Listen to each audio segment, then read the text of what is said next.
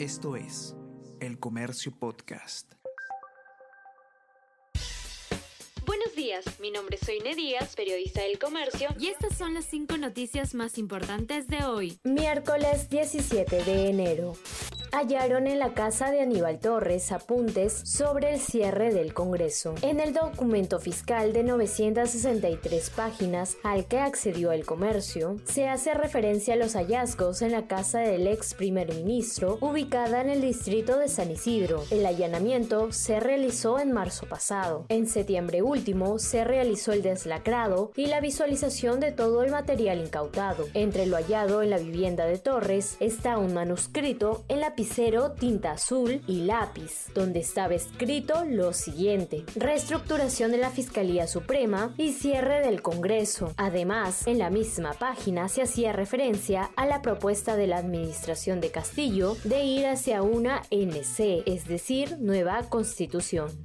Perú Libre gasta 22 mil soles en refacciones de su local que ya está en venta. Perú Libre pagó 22 mil soles a arquitecto vinculado a Vladimir Cerrón con dinero del financiamiento público. Exfuncionario del Gore Junín incluso está procesado por un caso de corrupción junto con Cerrón.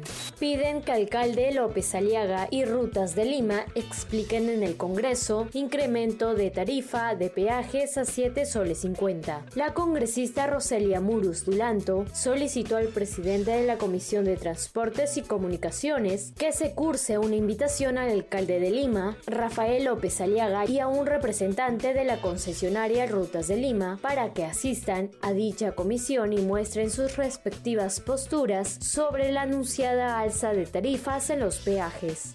Dictan 20 años de prisión contra Rodolfo Orellana y 13 años a Guillermo Larcón por el caso Oncocer. En un adelanto de fallo, el primer juzgado penal colegiado de la Corte Superior Nacional condenó a 20 años de prisión efectiva a Rodolfo Orellana y a 13 años de cárcel a Guillermo Alarcón, ex dirigente de Alianza Lima, por el caso Oncocer. El juzgado penal informó que la lectura integral de la sentencia contra los procesados se llevará a cabo el viernes 26 de enero a partir de las 3 de la tarde.